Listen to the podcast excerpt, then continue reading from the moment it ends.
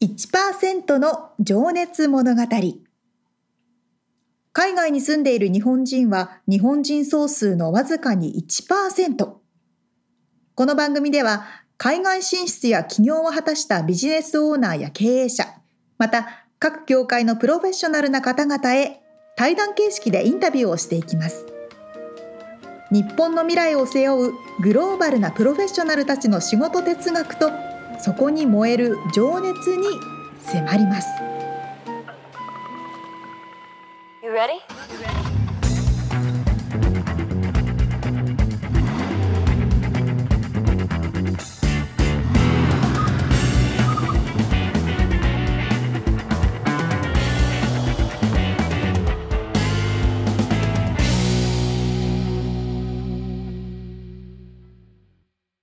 こんにちは。こんにちは。1%の情熱物語231回です。皆さんお元気ですか？元気でしょうか？あのね、全然ね、この1%の情熱物語とは関係ないんだけど、はい。ちょっとこの前偶然の再会があったので、そのお話をしたくて。おなんかいい響きじゃない？その偶然の再会ってそうそうそう。うん。まあ、インスタグラムを通してなんですけど、はい。私のお友達というか、まあ、福岡の時に同じ番組で同じ時期にレポーターとしてお仕事をしていた女の子がいて、うん、で彼女はまあ福岡でお仕事してたんですけど、まあ、私もちょうど福岡を出るタイミングと同じタイミングぐらいで彼女は東京にね移住して。アナウンサーとして？うん、その子はフリーのレポーターかな？レポーターの子をされてた。ははは今もそういうメディアの仕事はしてるんだけど、はい、その子が今東京で仕事してるっての知ってて、うん、でその子のねインスタをたまたま見てたの。うん、で彼女が「今日はこんな撮影がありました」っていうふうに、うん、別の女の子と2人の写真を上げてたんですよ。はははであれ？このもう一人の女の子どっかで見たことあるなと思って、よく考えたらえっとね、15年前に、うん、私が東京で大学生をやってた時に、ちょっと芸能活動してたんですけど、アナウンサーとかの前ってことね。前に、うん、学生時代に、はいはい、その時にたまたまお仕事で上海万博に行くお仕事があって。なるほど。でその上海万博の時に一緒に上海に行って数日間お仕事した子がその写真に載ってる子だったんですよ。あなんか上海ぶりに15年の時を経てたまたま福岡の友達のインスタでその子と再会したって感じで。その子は何をやってその芸能関係の仕事をしてるってこと、うんそうそう芸能関係の仕事してる子で「へ久しぶり」なんてこんな久々のことがあったねとか言って「なんかびっくりだね」みたいな、うん、でそこにちょっとまた連絡取ってお互いにフォローしたりとかして。で彼女も2人の子供のお母さんになってたりとか。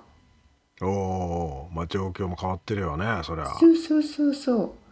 で上海万博あったなっていうのをちょっと思い出しててで上海万博で何をしたかというと上海万博っていうのは上海で行われたその万博にそう。でってことね。はいはいはい。の日本パビリオン。ああなるほど。そこのお手伝いね。そうそこの舞台で 一緒になんかエンターテインメントチームとしてやってたんですけどすごいすごい、その時に一緒に舞台に立ったのが私たちとその女の子たちとその若い女の子5人とは5人の女の子がいて、その上になんか、私たち天使役だったんですけど、はミニ天使。で、このビッグ天使っていうのが、うんうん。あの、いて、黒柳徹子さんと、あと、モデルのアンさん。すげえな。うん。そうそう、あの、渡辺謙さんの娘さんのね。おうおそう。それがビッグ天使で、私たち5人で、そのミニ天使で、そのパビリオンの舞台をややらせてもらったの。黒柳徹子と、なんか偉いあれだね。幅幅広幅広さが。はあ。でなんかそのへえ。時にそのうん。メンバーで一緒に夜ご飯とか食べさせてもらってはでなんかすごい覚えてるのがなんか私がこうね食べながら喋ってたらゴホゴホみたいな詰まっちゃったんですよい。誰が？あ、私が自分が？あ沙織ちゃんが？自分がねうんおーとかなんか詰まっちゃったら。横に座ってたアンさんがうん。さっとなんかあのティッシュ出して「大丈夫?」みたいな。こううん。さっと。それがもうすごいスムーズさりげでなく。さりげなくて。うん。やっぱ世界で活躍してる人はかっこいいなって思った記憶。それが15年前。へそれがえ。15年前。俺、アンさんってね、知らなくて、っていうか、うんうん。最近あの何、日本沈没っていう、うん。あれなんだっけ？ネットフリックスだっけ？ネットフリックスに載ってるあれ初めて見てね、あ、この人はいい女優さんですなと思いましたよい。や女優さんでモデルさんで、まあ、うんモデルの時は知らんかったけども。うんうんうん あ、そうですか。へえ。そうやっぱすごいこうなんてオーラもあるしあそれだけじゃなくてこう裏でもねその自然とこあ。の若いあチンチロピンなあ。私の私に対しても優しくしてくれて。優しくね、人としてできているということですな。いや、素敵だね。あこの間渡辺謙さんとね、なんかギター、渡辺謙がギターを弾いて、うんうん。あれ、あれ両方弾いてたかな？うんうんうん。二人でね、なんかね、歌歌ってる映像を見ましたよ。えー。アンさんと。YouTube でね最近共演したりしてますよね、うん、なんかどっか引っ越すかなんかでね。フランスかな？ね、に移住されそうそるかなの移住の前になんか。こう捧げる歌みたいな感じだったけどへねー。それもなんかいいな。この親子はいい感じやなと思ったけどね。素敵な人は素敵なのよ。これ何の話だったかねこれ。そうそうそうそう。っていうね、まあ、ちょっと小話が長くなりましたけど。黒柳徹子の存在感がありすぎてでも話の筋とは全然違うっていう。もう意味わかんなくな黒柳さんはもう話しながら食べるっていうのがすごい早いっていう話せずっと話してるのに えもったんですか口だよっていうね。記憶。いやーなんか想像つくすわごいな。そんな謎の小話でしどんなた話これ？うん。はい。そうどんな話って話なんだけどね。まあはい本編に入りますね。はい。さあということで、えー毎回一人の方のインタビューを4回に分けてお届けしているこの1%の情熱物語ですが、今回はですね、アメリカでイベントオーガナイザーをされていらっしゃいますテリー山口さんのインタビューの3回目です。はい、えージャパニーズクラシックカーショー、えー日本旧車集荷ですね。を主催してらっしゃるテリーさんのお話なんですけど、えー先週までがね横浜横浜じゃないわ。ごめん神奈川県の三浦市出身。なんでアメリカ来たの？みたいなね。もうこのなんつうのかなアメリカ好きのこの世代にはたまらん感じのこう時代を生きてきてね、えーそして今アメリカでこの日本の車業界のみならず、まあ、日本のね、文化を伝えるっていうような感じのこの貢献具合をされてらっしゃるわけですけども、まあ、その仕事とか活動に対する、えーお話を今回掘り下げて伺っております。はい。では聞いていただきましょう。はい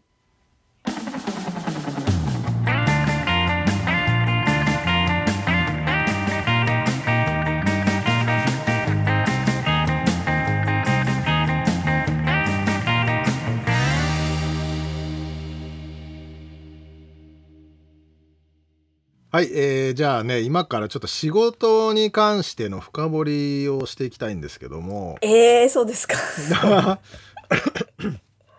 えっとね、まあ、ちょっと後にしようかな。えっと、まず最初はじゃあ仕事をしていて、まあその輸出入の方でもいいですし、あのイベント、まあただイベントの方がメインかなと思うんですけど、この気持ち的にはね、はいあの。誇りに思う瞬間とか嬉しい瞬間ってどんな時ですか？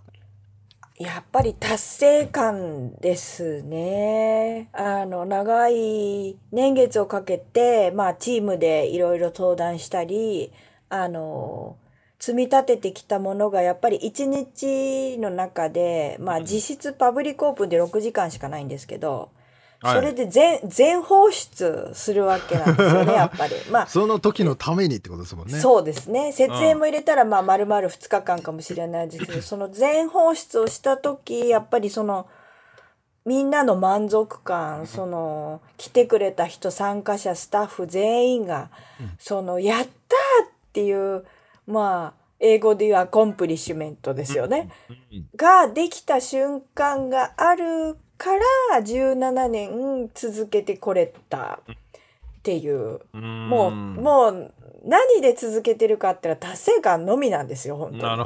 その時のアドレナリンの のみでうんやってる感じですね。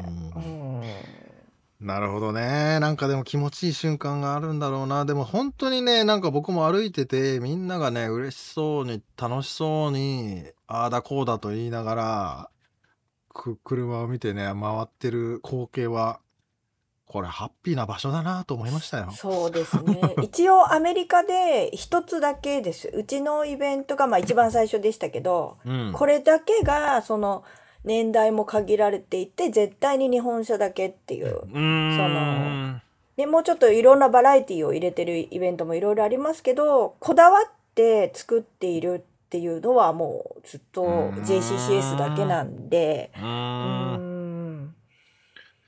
そうですね。なるほどね。こお褒めお褒めの言葉もいっぱいいただけるんで。うん、ん。うん、そうそこですかね。ね、なんつうんだろう、この、まあ皆さん個人個人にも貢献してるけどね、まあ先週、先々週のテリーさんの話もあったけど、この日本の車業界自体にもめちゃくちゃ貢献してますよね。そうですね。うんまあもちろん新車のねそのあのとは関係ないと思われるかもしれないんですけど、うんでも実は新車とかにも全部現行車っていうんですけど全部関係してきていて、はあのバックグラウンド的にはやっぱりその日本、日本車ってやっぱりアメリカに進出してきたのはもちろん進出じゃないですか後から来たわけじゃないですか。い。はいで。やっぱり当初昔はあの安い大衆車とか、ちっちゃくて大きなアメリカ人は乗れないとかいろんなことがあってでも改良に改良を重ねて今やあのアメリカのある意味ブランドよりも信頼のおけるはい。構造であったりはい。あのももちろん全部が全部じゃないとは思いますけど、うんそのそういった意味でロイヤリティというか、うん信頼が生まれてきているじゃないですか。はい。でやっぱりうちのイベントに来てくれてる人っていうのはその日本でななぜそういう車が生まれてこうなったかっていうヒストリーも全部含めてまあ日本車ファン日本ファンなわけですよね。うん、だからなんだろうそういう人たちが何に普段車乗ってるか、うん。あの旧旧車は大事なんであんま乗らないわけですよね。もちろんホビーの車なんでね。うん。で何に乗ってるかって言ったらやっぱり日本のブランドの車に乗るわけですよね。ううん。ん最最新だろうがなんだろうが。うん。ん。だから、うん、なかなかねそうですね。そのうん。なんて言ったらいいんだろう。やっぱり日本ブランドにをこうずっと突き進めていくというか。はい。うん、なるほど、なるほど。まあだから言っ、だから、だからそのコミュニティをちゃんとこう、こう回し続けているっていうことになってると思いますよ、結局のところ。その、うん。うんめちゃめちゃコアなファンからすその裾野となるあのまあこれを例えばね僕もそこまでだから車に こう今はあれなんですけど見ただけでやっぱりすごい興味が出てくるしあのかっこいいなっても思うし、うん。そそっからまた入ってくる人たちもいるわけじゃないですか。そうそうだと思います。ね。うん。でやっぱりそこに新しいその一番新しい車も展示してるわけですよね。あのうん。まあ、メーカーさんがそのオートメーカーさんがあの JCC をスポスポンサーしていただいてるんですけど、あのトヨタさん、マツダさん、日産さん、うん。今年はあのバーンと展示していただいてね、はい新しい車とその古いレースカーと並べて、うんはい。ね、このこのヒストリーのさこれが昔があるからうんこの今が生まれたみたいな感じでね。ねで人はやっぱりそのあの歴史も見れますし、うん。じゃあ今度新しい車を買おうと思ってたけどこれにしようみたいなね、うん。そういうそういう流れとかも生まれたりとか。するわけですよね。そのうんなんとかイズムを受け継いでいるこのはい車にし,、したいっていう理買う理由になりますもんね。そうですね。ううんうん。やっぱり日本車一番なんですよ。はい。ボソ。ちょっとなんかも戻りたくなってきましたあもういつでもはい。まあじゃあちょっとじゃあ次の質問に行きますね。あすいません、えっと話がずれちゃってたらごめんなさい。いえいえ、とんでもないです。あの、あなたにとっての仕事哲学って何ですかっていうちょっと質問なんですけど、まあ、はいポポリシーとか流儀とか言われるようなもの？がもしあれば。ポリシー、ポリシー、哲学。はい。うーん、まあそうですね。まあ、あの、まあ、よく後悔先に立たずっていうかね、そういう言葉がありますけど、まあ、やっぱり、うん、日本にいてもアメリカにいても思うのは、まあ人生やっぱり一回こっきりなので、はい。あの、あれやればよかった、これやればよかったと言って、このまま死んでいくのはどうしても嫌なので、まあだから、それで、あの、思い切ってもちろんアメリカ進出してアメリカに住みたいっていうね、夢を叶えたっていうのもありますけど、その、何か目標やゴールにしていることとか、その、あの、ち、ね、生活の小さいことでも何でも、やろうと思ったこと、やりたいと思ったことは、必ず、あの、チャレンジする。うん。うん。で、まあ、あの、うん。後悔なく死にたいみたいな。まあ、たとえそれが失敗に終わるかもしれないけど、はい。とりあえずやってみるってことですね。そうですね。うん合ってます？そういうな感じですか？いや、合ってますよ。もちろん。はい。ポリシーは。はい。あの、ロックな感じがいいいいですよね。え、そうですか？わかんないいや。いやいや、そっち、そっちに持ってきますか？わかんないですけど、やめときましょう。ね、じゃあ、まあでもそうだよな。まあでもその話を聞いてると、だから、そのお金のためにやってるわけじゃないですもんね、このイベントに関しては。少なくとも、そうですね。あの、めっちゃしんどいと思うんですよ、これ。いろいや、もうめっちゃしんどいですよ。毎年、あ ここだけの話、毎年やめたいって 思う自分もいるんでうす。んでも、終わってしまうと、はい。う海の、海のな苦苦しみは、うんみ？たいな。はい、その時だけみたいな。はいはいみんなの、やっぱりフィードバックとはい、ね、あの、さっきおっしゃってたみんな、みんな楽しそうで、みたいな、板倉さんがおっしゃってたような、その、プそのね、雰囲気プラスやっぱり、ありがとうっていう言葉とか、はそのメディアの方のあの YouTube だったりいろんなあうんのカバレッジだったり、雑誌に載ったり、それこそテレビとかも何回も出させていただいて、い。うん。あのなんだろう新聞の表紙になったこともええ34回あるんです。ええすごい。ロサンゼルス・タイムスのカバーになったことが2回あってニューヨーク・タイムスのカバーにもなっうて。おーマジっすか。そうなんですよ。それってかなり人生の中でもかなりビッグタイムだと思うんですけどね。いやいや。それは何万人に一人じゃないですか、なそうねそうですよね。そんな日本人いないっすよね。いや、そう、いや、いるとは思いますけど、でも、あの、やっぱり、うん、そうやって認められてきたことで、こう、自分が疲れて嫌だなっていうのも、こう、引っ張られて、うん。こう、まだまだ頑張ってじゃないですけど、ううん。ん、それでここまで来たみたいな。いやでもそうやってこう喜んでくれる人たちのあんああいうこの雰囲気をやっぱり思い出しますもんね。またああいう風な空間にいたいな自分がみたいなこうそうですね。ねそれってやっぱお金じゃないもんなと思いますよ。うん。あのちょっとだけ昔話になるんですけど、ちょっとだけあの、うん。この今日本車のその JCCS あの取り上げていただいててねいろんなところでずっともちろん、あのファンだけじゃなくていろんな普通の一般の方とかも気にしていただいてるんですけど、ええ。これ始めた時はやっぱりアメリカに来たまあある意味移民ですよね。はい。私たちのような移民がね。そのこの板倉さんのウェブサイトの1%の日本人の移民の率みたいな、まあそういうちょこっとそういう絡みもあるんですけどその日本車なのにうん。クラシックっていうタイトルをつけてジャパニーズクラシックカーショーね。日本車のくせに日本人のくせに何様だみたいなそういう風にすっごい叩かれたんです。1回目にした時は。すごいメディアのそれこそちょっと有名な言いませんけど有名なところのあの、ね、新聞記者の方があのめっちゃ叩いてきて。でもその時私たちはまああの誰がクラシックっていうね認めるかそれはうん。別にハンコをしてあのねスタンプをして私はクラシックと認定しますってそんな人がいるわけじゃないし、心の持ちようでこれはクラシックであると思えば、あのそんなのは自由じゃないかって言ってうん。反論したのを覚えてるんですけどそのうん。翌年に、うん、あのジェイ・レノさんってご存知です？ジャンジェイレノじゃなくジェイ・てレノえっとねジェイ・レノっていうのは今えっとねえー、一昨年ぐらいまで夜あのテレビでね毎、えっと11時10時ぐらいかな、えっとジェイ・レノの「ナイトショー」っていう、はいはい。や番組をやってた日本でそれこそ私たちの時代でいうタモリさんみたいな。はいはいはい。タモリさんみたいな人がいたんですけ存在どそのはい、はい。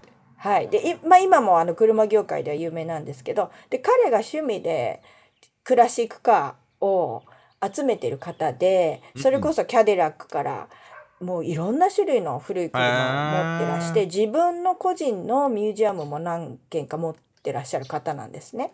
でその方が自分のその趣味のレストレーションのひ一部で、はい。マツダのコスモスポーツっていう60年代のスポーツカーがあるんです。それこそうん。さっき板倉さんがおっしゃってたトヨタ 2000GT とあのうん。貼る貼るようなそのもう日本のスーパーカーですよね、はい。昔の。はでそれを持ってそのうちの JCCS のカーショーに来たいとおっしゃっていたいだいて。出店というかその出店おお披露目したいと。はい、お披露目したいと。であの彼っていうのはいろんなイベントにピョロピョロと歩いていくような人なんですけおどーその時はちゃんともうあの事前に打ち合わせをしてじゃあ何時入りで何時に施行しましょうみたいな感じで来ていただいて。でその彼がまあ私がそういう話をしたからっていうのもあるかもしれないんですけどまあ彼はホンダの古い車もやってたりい。ろんな車を持ってて、あのテレビかな？テレビか雑誌で日本車もそろそろアメリカでクラシックとしてうん。認められるべきだと、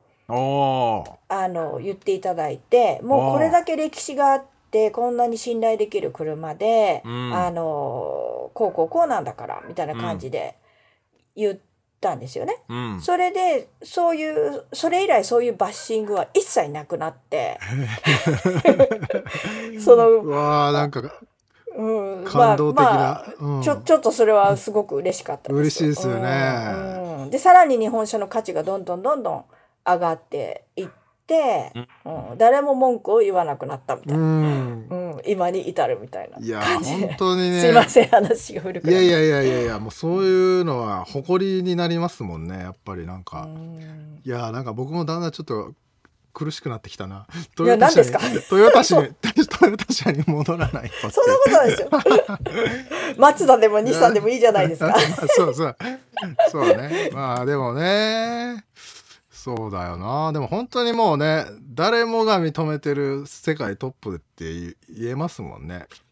ううん。んでもやっぱり移移民が少ない、うん、ねでその1%の情熱のそのウェブサイトで、あのお書いてありますけどうん。やっぱり日本は日本人って日本にいるのが一番幸せというか、うん。ハッピー苦労がなくて、うん。あのいいと思うんです。それはもうアメリカに来てすごい思いませんか、ああその苦労したがあるよってことですかね。うん。うん、なんだろう、うん、一番日本にいるのがいいんだなって日本人は、ううん。ん思いました、うん。まあそりゃそうですよね。うん。だから来ないんですよ アメリカに。わざわざ苦労しに。いやーまあでもね。そうまあれなんですかね。マゾなんですかね。やっぱこうこうなハハードな方が楽しいって思っちゃうじゃないですかね。まあ、僕はでもなんかやっぱりねこうなんか逆逆にというかちょっと変な話ですけどトヨタ市に生まれてトヨタがでかすぎて、まあ、親戚中みんなトヨタの下請けだか孫請けだかこのピラミッドの組織の中なわけですよ。なるほどもうだからトどヨタ様々でトヨタ自動車がもう神みたいなそこでも街もも潤ってるしもう全部なるほど。どこ行ってもトヨタの人で僕のおかんとかそのクラスにあの友達とかとまあ喧嘩したりしてもああの子は課長さんの息子だからとか部長さんの息子だからなんですね。手 手出しちゃダメみたいなすごいですね。そういうだからヒエラルキーみたいなのもなんかところどころで感じるわけですよね。それすごい。そこを僕はもう出たくてしょうがなくてこの街なるほど。トヨタという街角もその時は嫌いだったんですけどはっきり言って。はあ、さすが自転車で5分だけありますね。でアメリカまで来ちゃってそっからでもトヨタ車がこんだけ走っててこんだけ人々にね貢献してるのを見るとねまあやっぱり誇らしくなりましたもんちょっとプラウドですよね。あの気持ちがねうんやっぱすげえトヨタと思いましたもん。う。うんん、広島の人はそれがね、松田なんです松原ねそうねそう。広島本社の近くでっていう。そうっすよね。いやだからねねなんか本当それは移民という立場でやっぱそれはうんこうつくづくすげえなと思いましたよ。頑張らねばと。ね移民は大変ですよね。まあね、うん移民問題ねまあいろいろありますけどね日本の方でも。まあいいやちょっとまた話が脱線した。えっとちょっと戻させてもらうと、はい。えー今のテリーさんを作ったルーツは何だと思いますか？というかまあなんか影響されたものとか、まあ、それはでも旦那さんとかっていう話になるのかあーまあ車のねカーショーに関してはそうだと思います。彼の趣味がなければうん。私も多分あのならなかったですし、うん。まあでもやっぱりその自分一人や相方だけではできなかったその仲間ですね。そのやっぱりカークラブにトヨタのカークラブトヨタオーナーズレストラーズクラブトロックっていうんですけど、TORC はい。トロックに入ったことでそのまあ役員という立場を与えられて、うん。それでまあそのなんだろうコミュニティが広がってさらにそこからもっと広がってでやっぱりカーショーのイベントってさっき最初の冒頭の方に言ったんですけど、はい。その大人数じゃないと本当にできないですよね。でこれは本当に毎年思うんですけど私や例えばあの旦那さんや子供たちだけの成功では全然なくて本当にティームワークの賜物であって誰一人あのまあ一人かけたぐらいだったらなんなんとか回るんですけどでもやっぱり あのうん。本当にティームがいないとできないですよね。うん。いろんな役割分担もやっぱりありますし、うん、あれ話ずれちゃいました？ごいやずれてない何でしたっけ？ルーツあ私を作ったルーツ。ルーツ。は友人ですね。だから、なるほどね、うん、人うん。人たち。ル友人ですね。ううん。んそっか。ーうん。いやーなんか本当にこう一番大大事なとこですもんね。うんみんながあって私がいるんだなとつ、うん本当に思いますね。まあちょっとねウェブサイトとかもなんかそういう感じがこれちょっと誰が作られてるのかわかんないですけどあのまあテリーさんがそこまでこう前に前に出てるわけではないっていうね感じあ。私ずっと自分を隠してきたんですよ。数み年前は。うんみんなが作ってるっていう感じはなんとなくあの現れてる気はしますね。うん。でも実際そうなんでねやっぱり、ううん。ん。もちろんリードは取ってますけれども、うん。うん。そうですよね。だからそういう感じのコミュニティの中でもやっぱり決断の瞬間ってあると思うんですけどはい。ちょっと僕ね抜き打ちで聞きたかったっていうか新しく質問を加えたいなと思ってたのがあはい。あのじ今までの人生でこれは最良の決断だったなって思う決断って何です何だと思いますか？最良の決断ですか？まあ旦那さん選んどいてよかったなとかもう多分その一つだと思うんで。すけどわかんない。そうじゃないかもしれない。えー、最良最良の決断。あー。おー。まあでもやっぱりアメリカにうん、来ようと。もうなるほどアメリカに居ついちゃおうと。移移住し住しようと思ったことですかね。ううんん。うん後から後悔しなきゃいいですけどね。まあね、でも、あの、ここまでね、いろんなことを成し遂げられてらっしゃるし、今から後悔することはないと思いますけど。わかりませんよ。医医療高いですしね、まあとか、そっちの、その話になっちゃうとまた別ですけど。そうなんですよ。老後を考え始めるとね、日本に帰りたくなる。いやー日本は素晴らしいですよ。素晴らしいですね そういう意味で。そうそうそう。ただ、老後の話すると暗くなるんでやめましょう。そうですね。はい、やめましょうね。はい、はい。じゃあもう一個だけあのあなたを今引っ張ってるモチベーションって何ですか？まあちなみにね今17回17年このはい。JCCS のイベントを開催されていて、まあ、はい。毎回やめたいと思うというふうにおっしゃってましたけど。それは疲労からですけど、はい。まあでもそれも出たかさっきの話で達成感というところに落ち着くわけですかね。そうですね。モチベーションというのは。うん。うんまあ、あとはもうちょっとやっぱりその人がたくさん来れるはい。ように、あの うん。もうちょっとあのインプルーブというか、うん、上達をさせて悪いところを直していって、はい。ですね。じゃあ結構この何反省反省点というか今度はこれこうしようみたいなのもやっぱり毎回あるもわけですか？うめっちゃ反省会しますよ。終わってすぐにズームでどこが悪かったここが悪かったうん。とかして全部それをまとめてスタッフもみんなでこう見れるようにしたり。ううんん。そうですね。でもねそれ皆さんはやっぱり別にこのベースとなる仕事をしながらなわけですよね。これだけで食ってるってわけじゃないですもんね。あそうですね。みんなみんななそうです。はい、うん。私たちもそうですけど。うん。うん。なんかそれをねやっぱりそれをやれややろうと思わせるこのモチベーションをキープするうんのはやっぱりそのテリーさんのなんかなんか人間力なのかなんか力なんでしょうねきっと。そうですね。まあでもすごい話が今私の右腕と左腕になってくれてるあの、はい。スタッフがいるんですけどね、女の子なんですけど、は24歳と22歳なんですよい、ね。うん。で私が彼女たちに会ったのはこの子たちが2歳と0歳の時だった。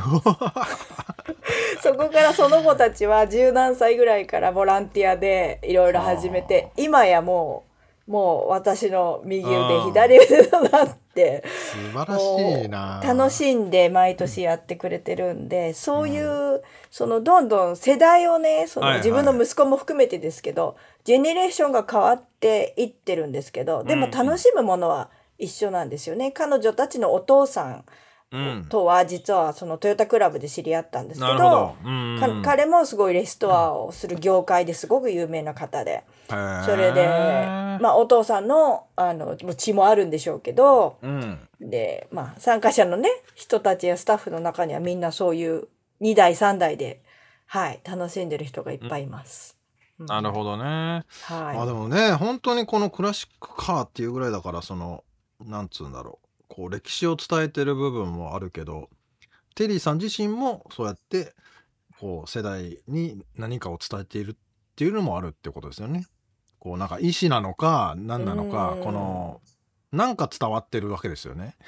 そうですね。うんねそうですね。私についてきてくれるということはな、うんうんやっぱりみんな、うん。なんでしょう。なんなんなんですかね。みんなでも達成感だと思うんですよね。うんうん。こんだけの人を集めて車を集めて、はい。うん、北米で最大と思います、をやれる、うん。そのうん1名で一員で入れるっていう、なるほどね。結構みんなありがとうって言ってくれるんで、そこは本当に私が逆に本当感謝感謝なんですけど、ういやー本当素晴らしい活動をしてらっしゃいますね。なんか改めていいが尊敬します。いやでも好き 好きじゃないとねできないんまあでもちろんね、うんうん。そうですけど。うん。自分家も車がいっぱいあるんで、は ちなみにどんな車があるか聞いてもいいですか？い、えーとですねあのはい、えー今車さっき言いましたけどトヨタのセリカがお4台あって、お、四台もあるんだ。セリカ外だけに。はい、できたできてる車は。その1台はちなみにうちのその主人が日本で18歳の時に初めて買あそのったトヨ出会ったタのセリカはい。出会った時思いの思い出の。はい、おいこっちに持ってきたり。マジっすか。はい、して。でれ直してる車も2台あるんですけどあとはあのダットさんの510っていう、日本でいう日産ブルーバードのワゴン。かわいらしいというか、も、まあまあ、はい可愛いやつですね。うん。はい。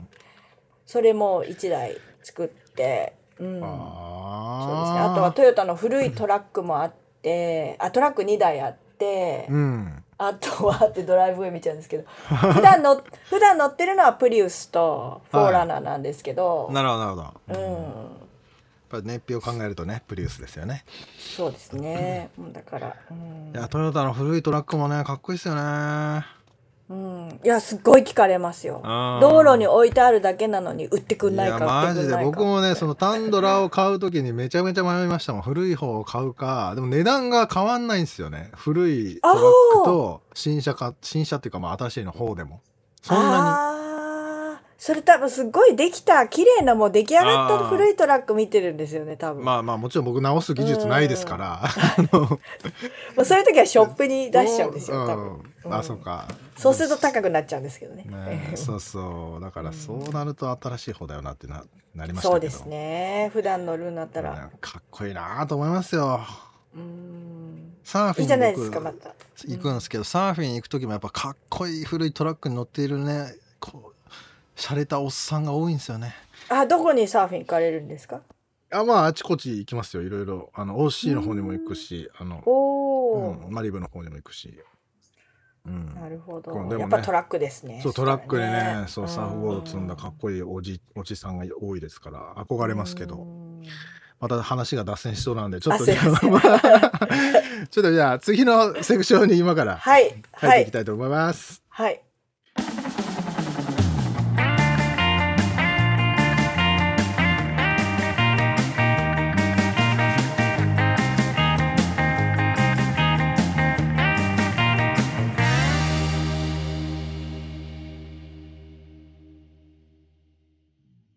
にあの世代交代というか、次の若い世代がもうガンガン右腕、左腕になって、ね安心ですね。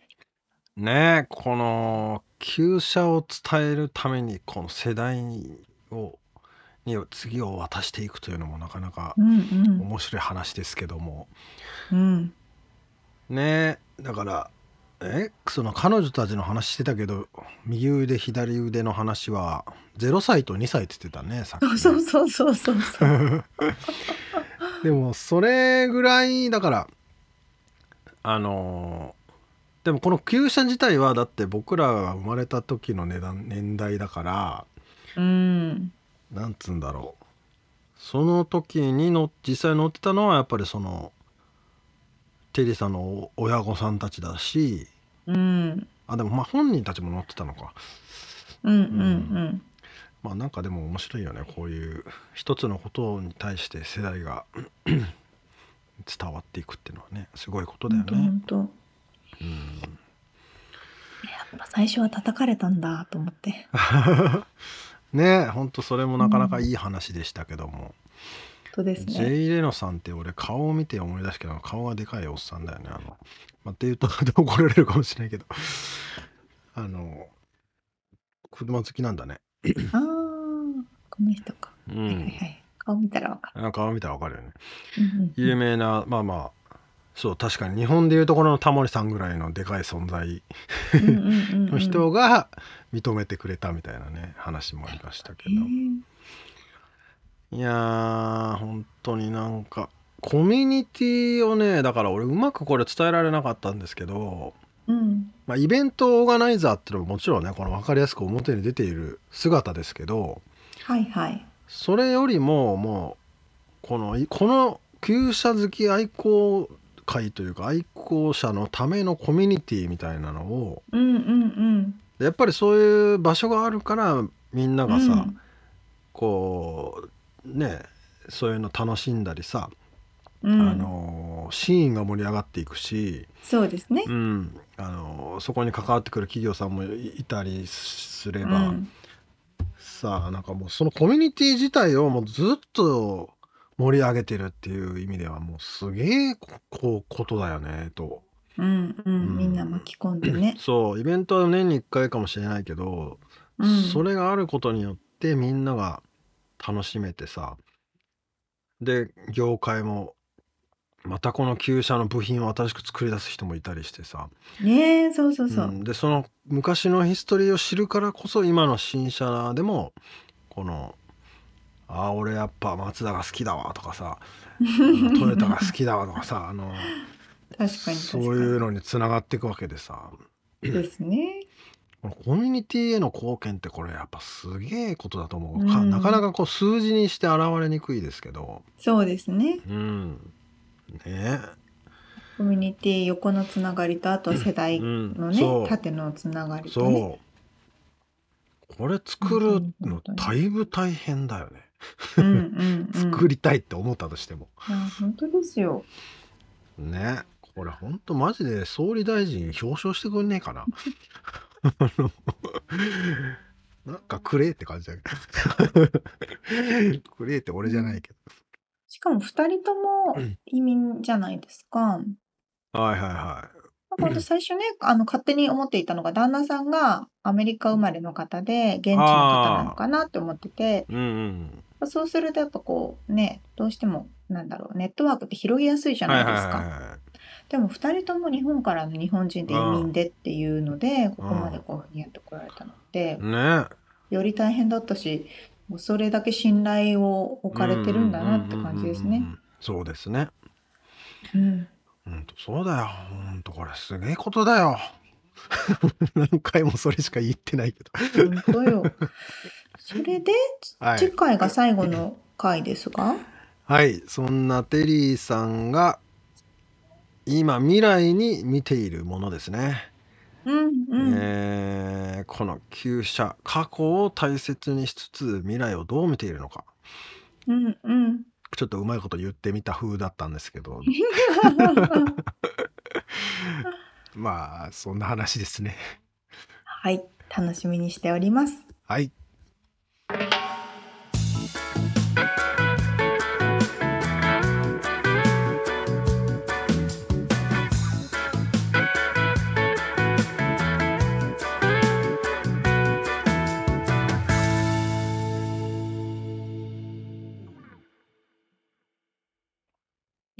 アメリカ情報。よっ。このコーナーでは最新のビジネス生活情報をアメリカ・ロサンゼルスよりお届けしてまいります。はい。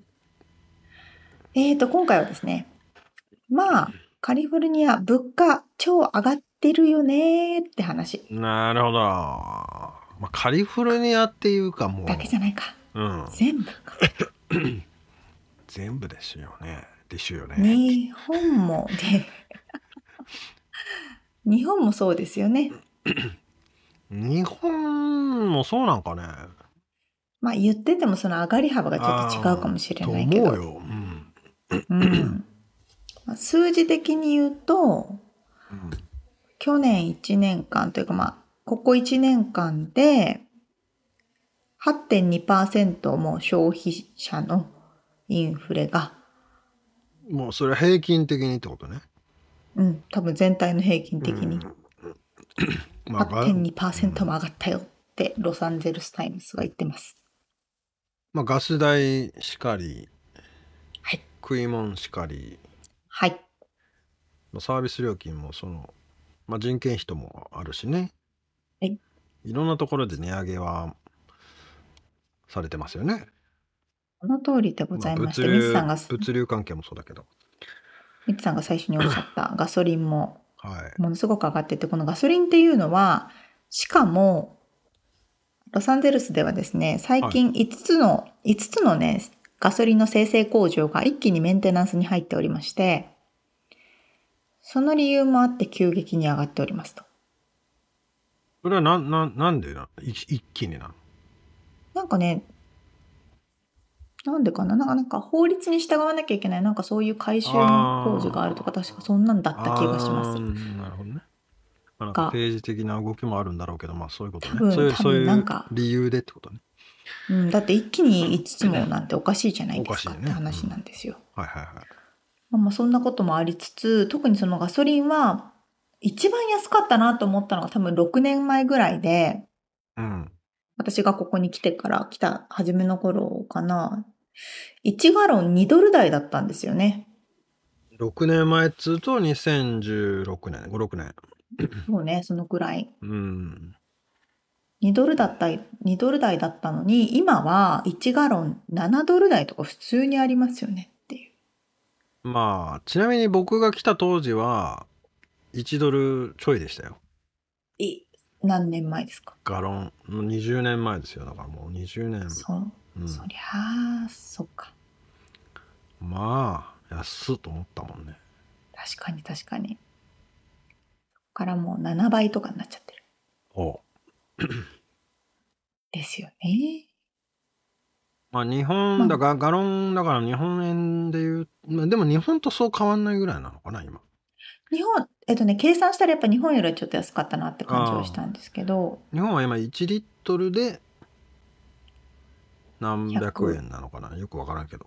そうそうそう。うん。いつもね、あのじいちゃんにあガソリン代はいくらだって聞かれるんですけど、はあはまずガロンからリッターに直すのと、はいはい。ドルから円に直すのってすごい計算あ、が大変。な ダブルでめんどくせえな。ダブル、ダブル大変だからちょっとよくわかんないんですけど、あまあそれぐらい上がってると。それで、例えばね、この前、家族4人で、その家族が来た時にラーメンを食べたんですよ。あはい。で、まあ大体1杯のラーメンが13ドルとか、それぐらいかな。まあ、もっと高いのあるよ、17ドルとかね。もっと高いうんじゃあ私たちが食べたのちょっと安かったからな。思うけどな感。じ。まあ15ドルぐらいかな。15ドルぐらいじゃない？へ15ドルなので、それだけラーメン1杯ずつ4人で食べたとしてもですよ。え はい。これでもう60ドルってなるわけですよ。なるほど。ほんで、ちょっとね、餃子頼んだり、はいはいはい。ちょっと飲み物頼んだり。で、これお酒頼んでないですよ。それでもう80ドルとか90ドルいくわけですよ。はいはいはい。ほんでもってですよ。何が問題かって、今のこの円安ね、うん150円でございますから、ああ、まあ日本から来てる人にとってはね。そうそうそうそう、日本から来てる人にえらいよっては、あれ、家族4人でラーメン食べに行って、これ2万円ぐらいになっちゃってないみたいなね。2万円あったらね、日本で何食えるかっつう話だよね。そうなの。そうなんでございますよ。というような状本況もありますし。すごいそう考えるとすごい時期に遊びに来たもんだねあそうそうそうそうそう。ご両親たちもあでもこっちは私がドルで払ってるから別にねこっちに来てっていうのはあんまり関係はないんですけど普通に旅行に来る人はおおそうだな。まあそりゃそうだ。大変なって感じだけど、うん。ドル建てで稼げてたらいいけどなかなかね。まあ逆に言うとだからアメリカから行くとか海外から日本に行くのが今がチャンスということでね。そう。すんごい楽しい体験ができますよって感じですね、ウハウハだよねうはうはですよ。まあでもさこの状況ってさうん。俺らが若い頃のバックパッカーとかがさ東南アジアとかでなんかこんなうまいものがこんな安い値段で買えるんだみたいなあその状況が今日本で起こってるっていう感じがするけどねそうそうそうそうそうほんとそう。ちょっと怖いけどねなんか。うんちょっとねうん。でもすごいいい買い物してるなって思ったのは友達がそのすごい高級なバッグを買いたいって言っててあそのやっぱりね高級ブランドってなると、まあ、日本でもアメリカでも基本的にヨーロッパのブランドだからそんなに値段は変わんないんですけどあうん。ただ同じものを日本で買えばあこの今の円安だから多分2 3 0万ぐらい得したって言ってましたよ。ああこどっかでか海外で買ったらってこと？うん、あのドルを持ってる人が普通に日本に行って日本で買った。らああそういうことね。うんうん、うん。そうそうそうそう。そういうこともできる。うん、いや普通にねアマゾンとかでもなんかいや家っていう感じで変わるもんね。もう半額じゃねえかみたいな。半額までいかないけど。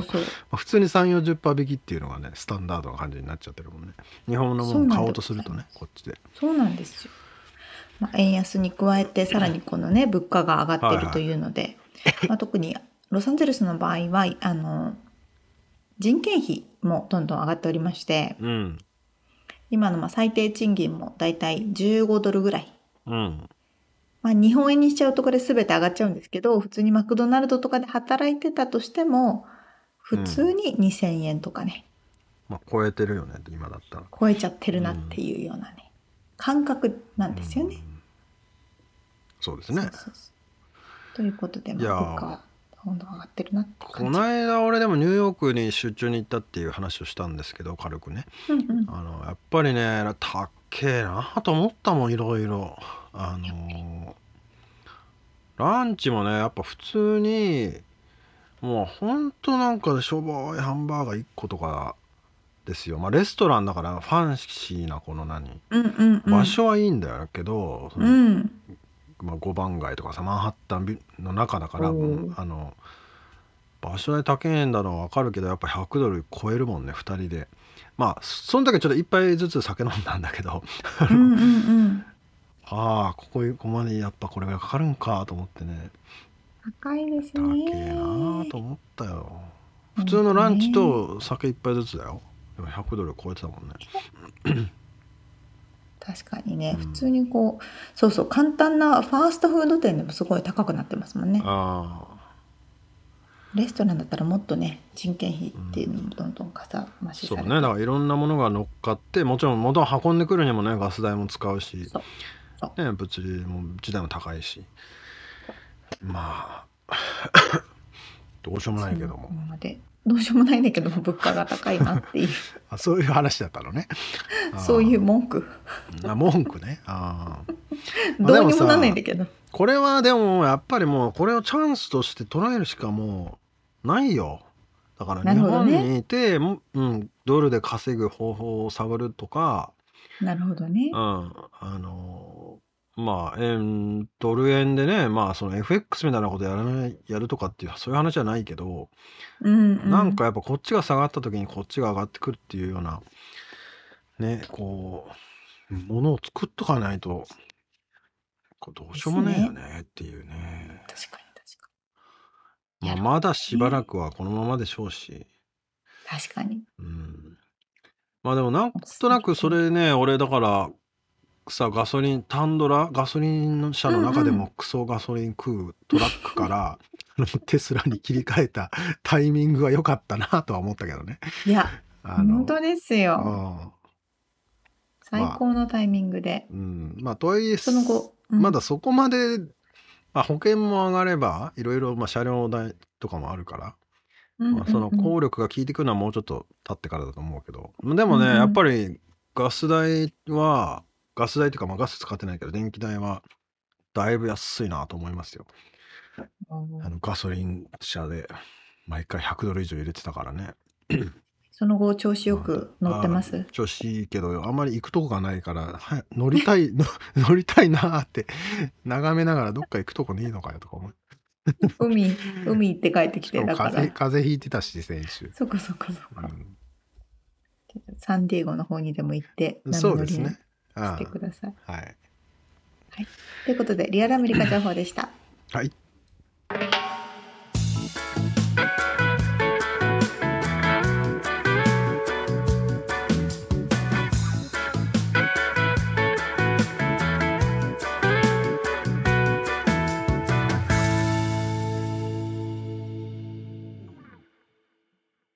はい締めのコーナーです。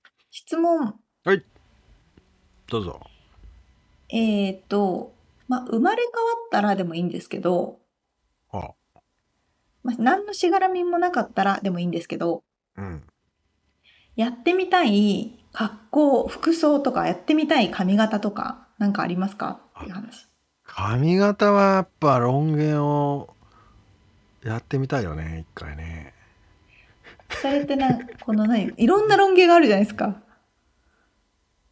まあ俺の世代だともうキムタクがロン毛の代表だったから。なるほどね。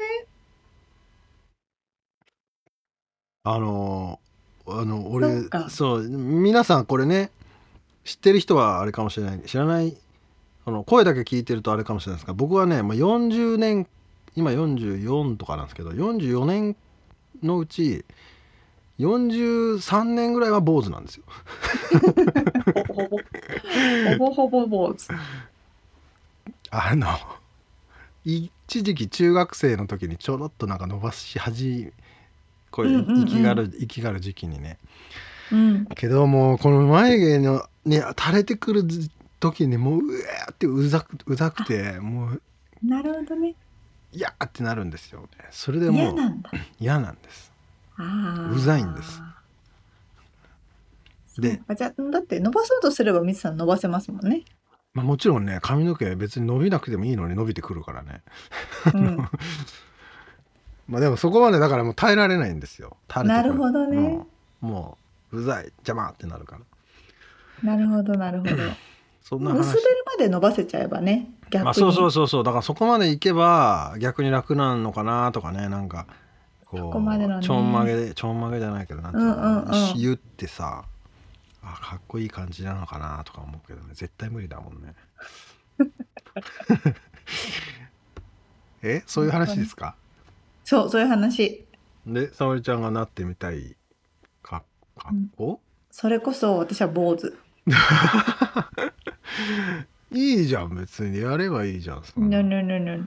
ただこれね条件があって 坊主って似合う頭の形の人とそうじゃない人がいるんですよね。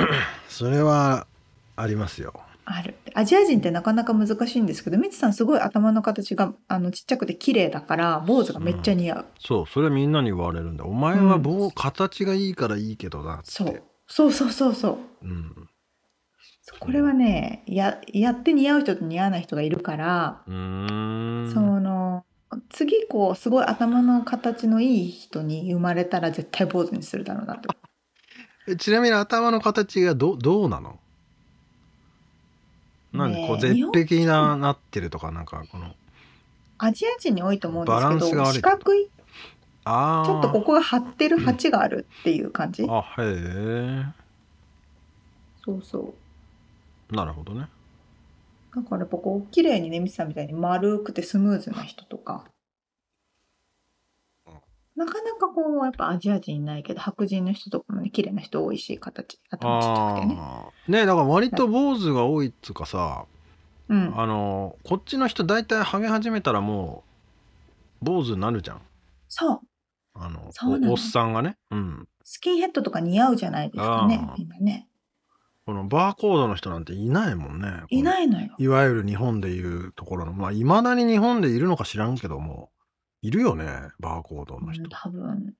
横から。横に横だけは生えてるから横からパッサーってこう 持ってくるやつね。けうん。あまあだ隠したいのか寒いのかな。ああうん。もう分からんけどもね。